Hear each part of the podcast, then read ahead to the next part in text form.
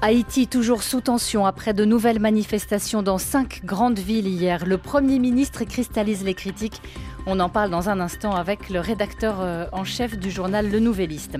On parlera aussi des ambitions américaines pour exporter du gaz naturel liquéfié. Les projets sont nombreux, mais il n'est pas sûr que tous aboutissent. Et puis l'actualité des Outre-mer, comme chaque jour.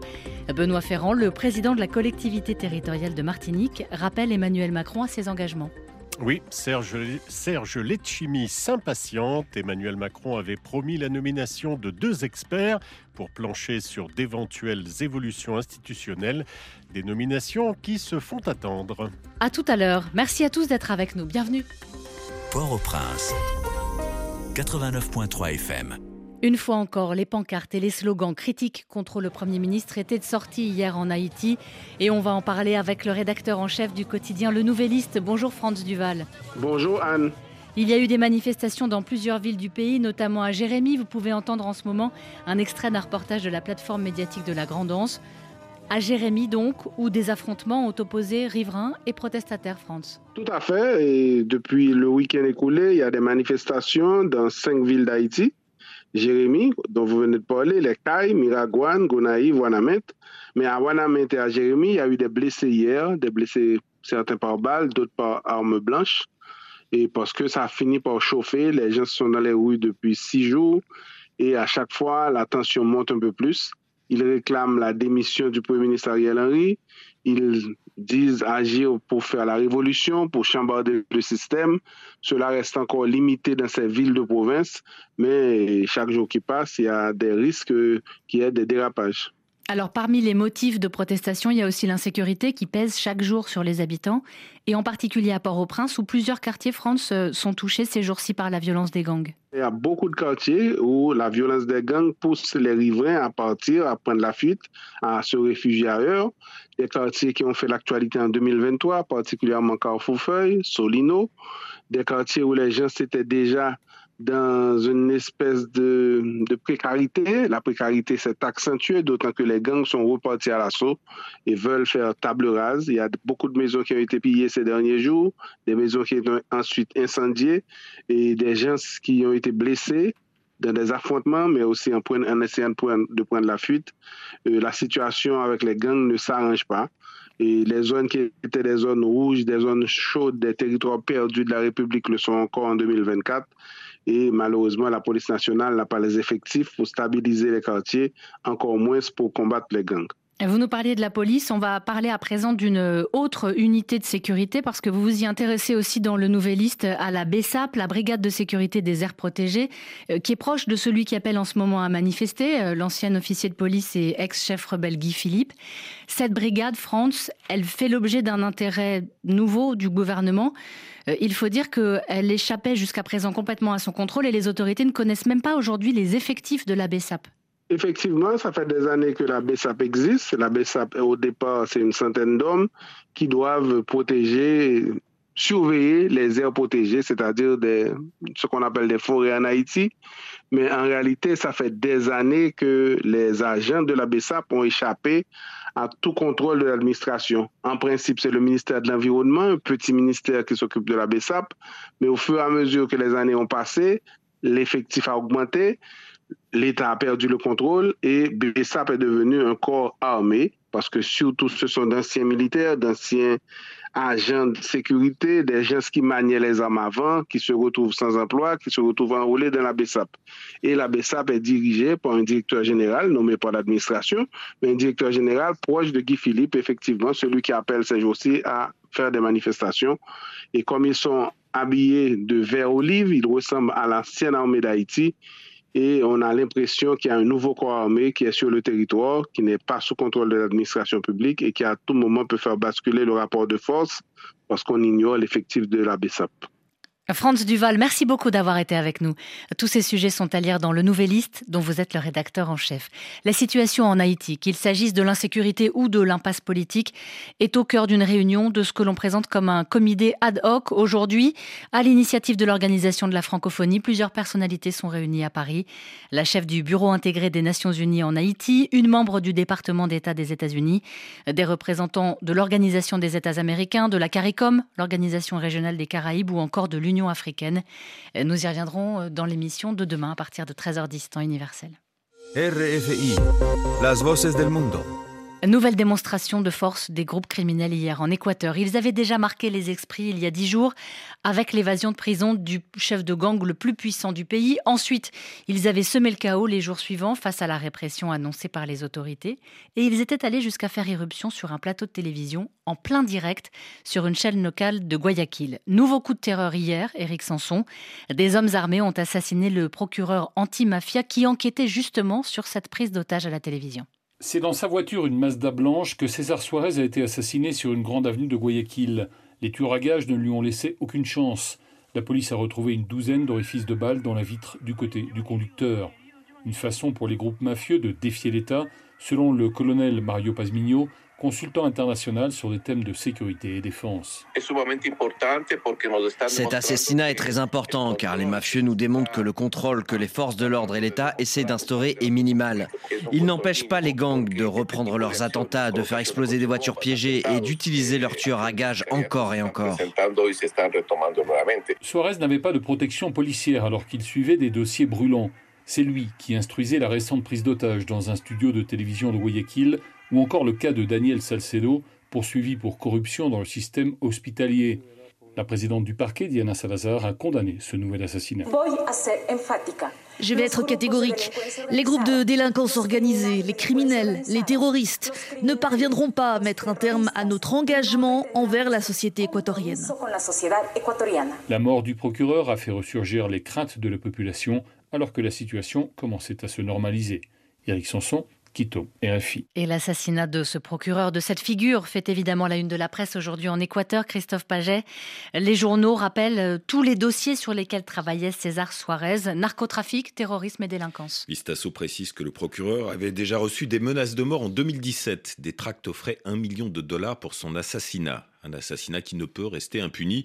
C'est le titre de l'éditorial de la Hora après ce meurtre commis en plein jour dans une rue passante, malgré les mesures déjà prises par le gouvernement dans le cadre du décret 111. L'éditorialiste avertit plus la lutte contre le crime organisé s'intensifie dans le pays, plus les procureurs, les juges et les travailleurs de la justice sont exposés à des risques.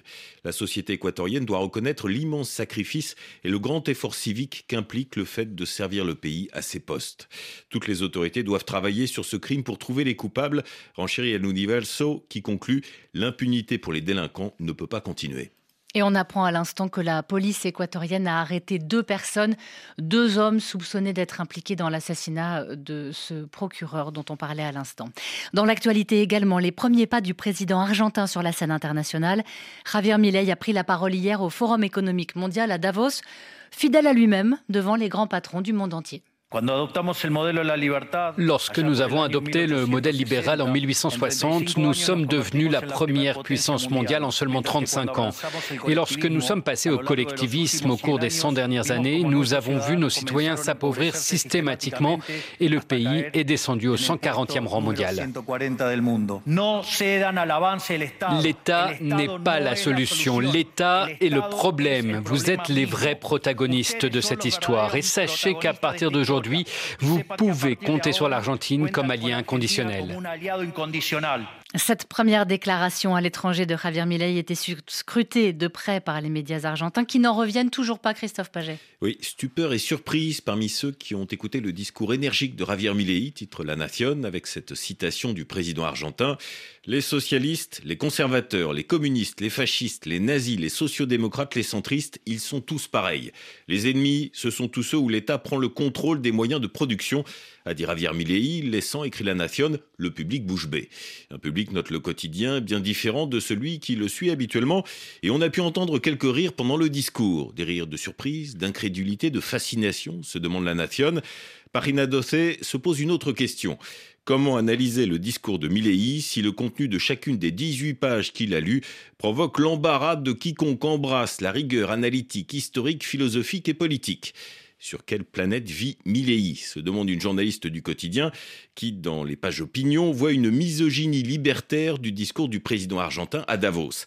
Javier Milei a dénoncé un féminisme radical qui aurait, selon lui, engendré une plus grande intervention de l'État pour entraver le processus économique, pour donner du travail à des bureaucrates qui ne contribuent en rien à la société, par exemple sous la forme de ministère de la femme. Ah, par contre, euh, Javier Milei n'a pas mentionné le grand plan d'ajustement qu'il compte appliquer à son pays. Ni les défis qu'il attend pour contrôler une inflation qui a atteint les 211% en un an, note Clarine. En tout cas, il a rencontré hier la directrice du FMI, Kristalina Georgieva, à qui, pour Parina Dossé, il a fait les yeux doux. Lors de cette rencontre, a été ratifiée la ligne ultralibérale du gouvernement afin de convaincre le conseil d'administration de l'organisation d'approuver l'accord conclu pour obtenir 4 milliards 700 millions de dollars d'argent frais. Avant de vous retrouver, Christophe, pour la suite de votre revue de presse, notre dossier du jour. On va prendre la direction des États-Unis qui affichent de grandes ambitions en ce qui concerne les exportations de GNL, le gaz naturel liquéfié. Plusieurs projets d'infrastructure sont en cours, euh, devraient commencer à se concrétiser cette année, Pauline Glaise, et se poursuivre en 2025. Oui, au moins euh, trois projets d'infrastructure de liquéfaction du gaz naturel en vue de son exportation devraient commencer à opérer d'ici la fin de l'année. Au total, la montée en puissance pourrait permettre aux États-Unis de liquéfier euh, chaque année 8,4 millions de tonnes de gaz supplémentaires. Cela représente 10% des capacités actuelles et cela devrait encore augmenter en 2025 et dans les années qui suivent, à horizon 2035, la production totale pourrait même grimper à 230 millions de tonnes, selon un expert, deux et demi de fois plus que la capacité actuelle. De quoi confirmer les États-Unis dans un nouveau rôle d'acteur mondial du GNL, analyse Anna Criti, professeur à Paris Dauphine. C'est à quoi ces nouvelles capacités euh, vont contribuer C'est vraiment la mondialisation du marché du gaz qui euh, était resté plutôt sur un mode de concurrence relativement régional. Hein. Ça permet un peu de s'affranchir aussi euh, de tout ce qui est euh, infrastructure terrestre, donc les fameuses pipelines, les gazoducs. C'est vrai que ces nouvelles capacités permettent une flexibilité et des arrangements contractuels et aussi le développement des marchés qui va être conséquente. Cette augmentation euh, des capacités en perspective intervient après euh, une montée en puissance déjà impressionnante des États-Unis. Jusqu'à 2016, les États-Unis ne produisaient pas de GNL. En 2023, le pays en est devenu le premier exportateur mondial devant l'Australie et le Qatar. Et à quoi est due cette ascension? Eh bien, Elle est liée à l'augmentation de l'extraction de gaz. Pendant longtemps, les exportations de pétrole et de GNL n'ont pas été autorisées aux États-Unis, mais avec l'essor de la fracturation hydraulique permettant d'extraire du pétrole et du gaz de schiste, les stocks ont été suffisamment fourbis pour conduire l'administration Obama à les autoriser. Et puis la guerre en Ukraine est passée par là. Les Européens, euh, à leurs grands clients de la Russie, ont dû diversifier leurs approvisionnements. Au point d'ailleurs s'inquiète un spécialiste de remplacer une dépendance euh, au gaz russe par une dépendance au GNL américain. Et alors Pauline, est-ce que tous ces projets arriveront à terme? Alors pour l'instant, euh, rien n'est sûr. Dans le, gaz, dans le golfe du Mexique, quatre terminaux sont en construction. Un autre s'agrandit, mais 18 autres n'en sont qu'au stade du projet, sont donc plus incertains. Avant de lancer la construction euh, de telles infrastructures, il faut sécuriser euh, le financement et obtenir des autorisations.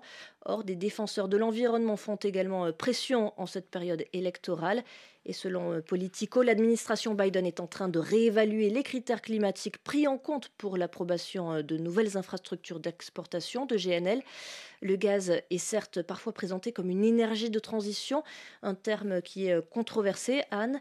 À la combustion, le gaz naturel émet moins de gaz à effet de serre que le charbon, par exemple, mais le différentiel réel est sujet à discussion. Son impact réel varie en fonction de la quantité de fuite de méthane, qui a un grand pouvoir de réchauffement, euh, et ce au cours de l'extraction et du transport.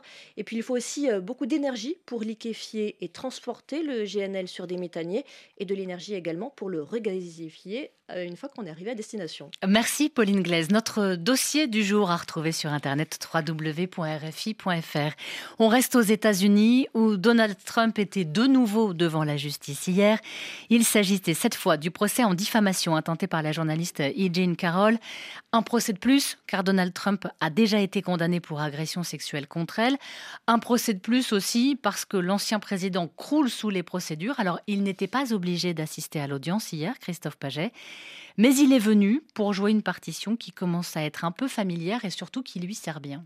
Oui, il était présent et bien présent. Hein. Insulte marmonnée et avertissement sévère, titre le New York Times. Avertissement sévère, car le juge a menacé Donald Trump de le mettre dehors, précise The Hill pendant le témoignage de E. Jean Carroll, qui expliquait que l'ancien président avait détruit sa réputation et fait d'elle la cible de ses plus ardents supporters, l'ancien président marmonnait coup monté et chasse aux sorcières, rapporte le New York Times, d'où une plainte de l'avocate de la victime et un rappel à l'ordre du juge à Donald Trump, qui a débouché sur un échange tendu entre les deux hommes. Son comportement, estime le quotidien, pourrait présager des affrontements entre un homme qui a attaqué les institutions américaines et un système judiciaire défini par le décorum et la retenue.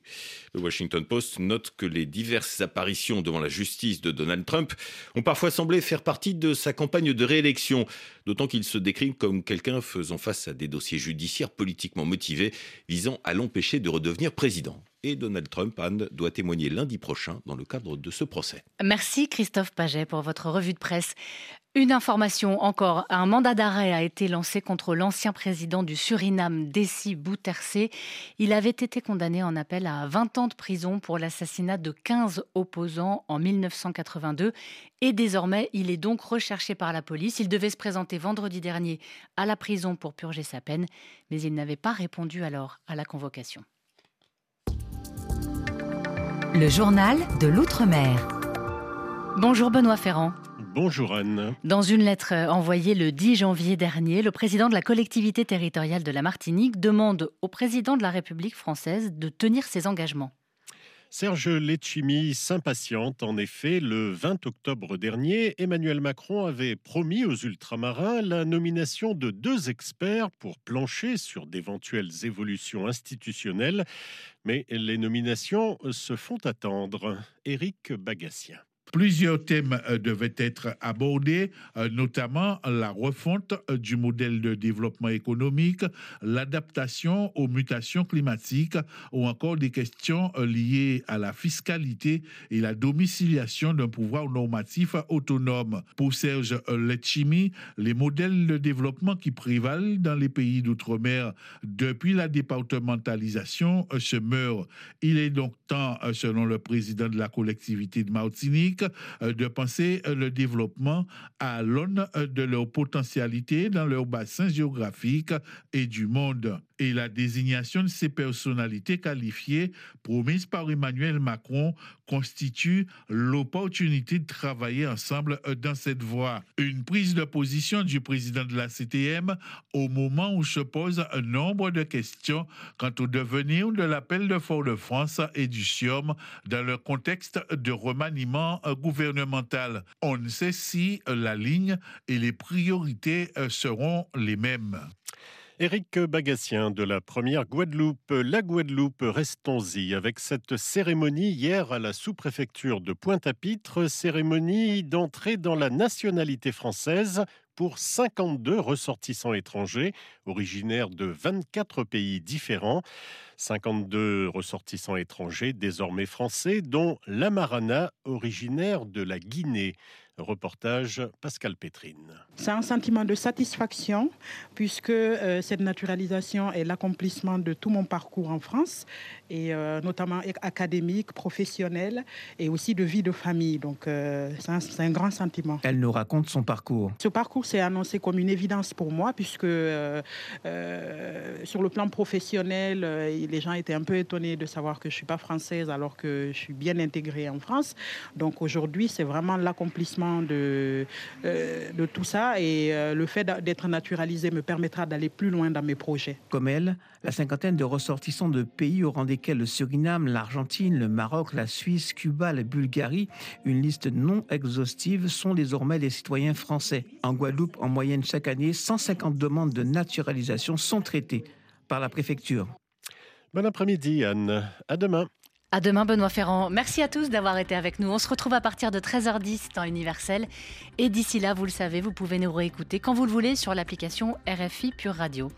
Vous restez avec nous dans quelques secondes maintenant de vive voix.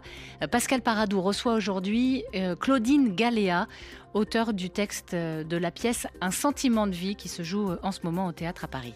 Très bonne journée à tous.